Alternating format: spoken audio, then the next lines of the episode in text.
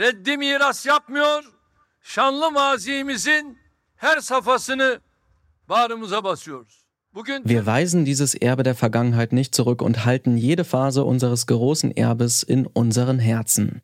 Mit diesen Worten hat der türkische Präsident Recep Tayyip Erdogan am Sonntag ein großes Jubiläum gefeiert. 100 Jahre türkische Republik.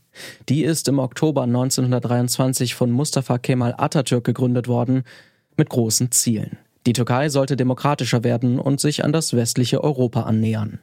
Der heutige Präsident Erdogan hat dagegen ganz andere Pläne für sein Land. Welche das sind und wie es um die Demokratie in der Türkei insgesamt steht, fragen wir in dieser Folge Can Dündar, einen der bekanntesten Erdogan-Kritiker. Ich bin Lars Feyen, schön, dass ihr dabei seid. Zurück zum Thema.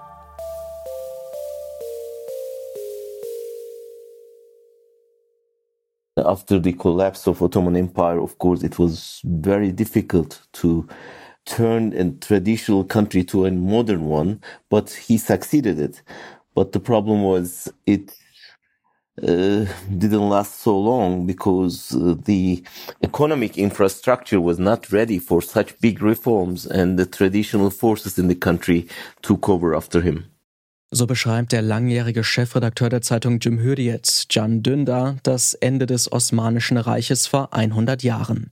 Eine traditionelle Gesellschaft, geprägt von der Religion, sollte zu einem modernen Staat werden. Dündar hat dazu gerade ein Buch veröffentlicht, Die rissige Brücke über den Bosporus, ein Jahrhundert türkische Republik und der Westen, erschien bei Galliani Berlin.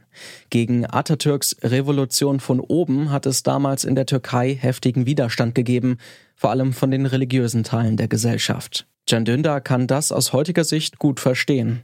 Imagine, I mean, for Western countries, for Germany, for France, how long did it take to, you know, imply uh, issues like human rights, rule of law, democracy, multiparty system?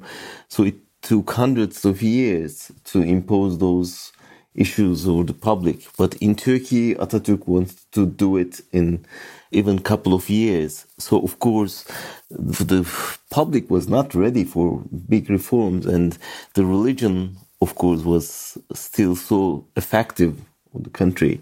So especially secularism, issues like secularism, democracy, republic, they were quite new.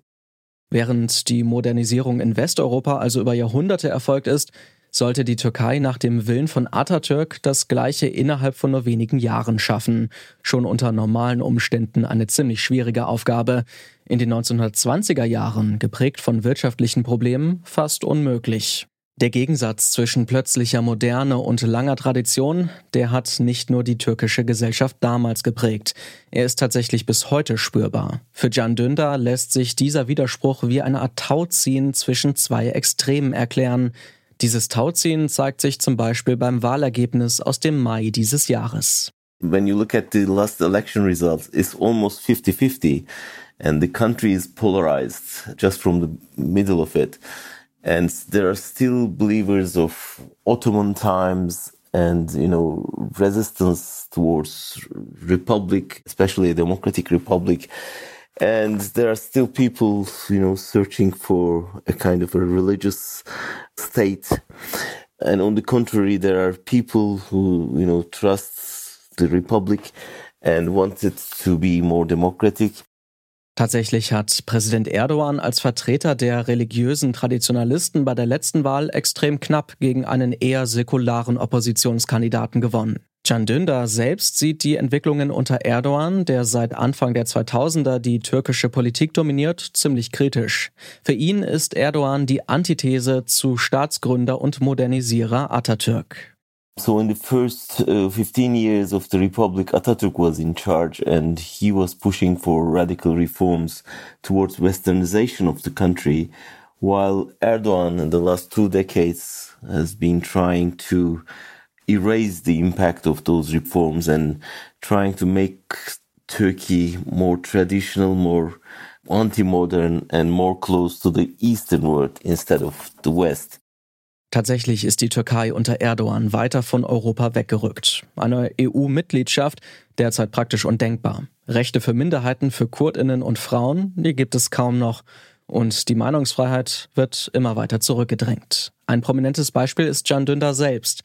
Er lebt seit sechs Jahren in Berlin im Exil. In der Türkei ist er in Abwesenheit zu fast 19 Jahren Haft wegen angeblicher Terrorunterstützung verurteilt worden.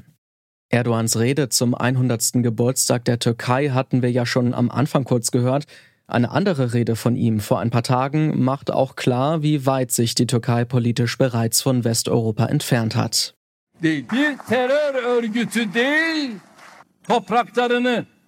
Ve vatandaşlarını koruma mücadelesi veren Hier spricht Erdogan vor Parteifreunden über die Hamas und Israel. Er sagt, dass die Hamas keine Terrororganisation sei und verurteilt Israels Vorgehen im Gazastreifen. Die Botschaft, die Türkei steht in diesem Konflikt uneingeschränkt an der Seite Palästinas. Dass Erdogan solche Positionen einnimmt, hat laut Can Dündar aber auch mit der Haltung des Westens in den letzten Jahrzehnten zu tun. So sei der EU-Beitrittsprozess bisher nicht nur an der Türkei gescheitert. Imagine, I mean, when Turkey applied for full membership into EU, I wasn't born yet, and I'm over 60 now. For six decades, Turkey has been waiting in the front door of European Union, and we couldn't make it so far. And now my son is uh, over 20, and it's his turn to wait for a decision from the European side, and it's getting away year by year. Es gibt aber auch noch Hoffnung für die türkische Demokratie. Schließlich zeigt auch das letzte Wahlergebnis aus dem Mai, in der Türkei leben immer noch viele Menschen, die sich ein Land mit Freiheitsrechten und einer funktionierenden Demokratie wünschen. But the optimistic side is we have still half of the people in Turkey struggling for democracy, struggling for secular republic, and struggling for human rights, press freedom, women's rights, LGBT rights. So it's a huge resistance. There is a huge resistance even under these really hard conditions where Erdogan has been ruling almost all the forces, including police, army, finance, media, judiciary. This is almost impossible to resist this power, but many people still take the risk of challenging such a repressive government in Turkey. Can Dündar hofft beim türkischen Widerstand auch auf die vielen Exil-Türkinnen, die im Westen für eine demokratische Türkei kämpfen. Das erinnert ihn an den Widerstand in der Nazizeit, als viele deutsche Intellektuelle in die Türkei geflohen sind und sich dort für ein demokratisches Deutschland stark gemacht haben.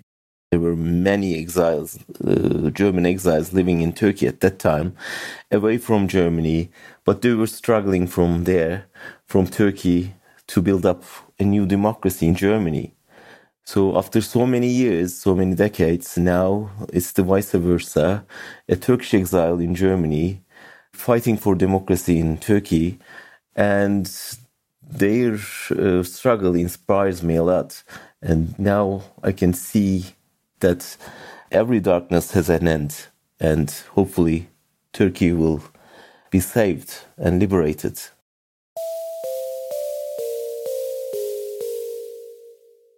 Die Republik Türkei steht 100 Jahre nach ihrer Gründung immer noch zwischen Tradition und Moderne, zwischen Religion und säkularer Gesellschaft. Ein Tauziehen, das weiter andauert.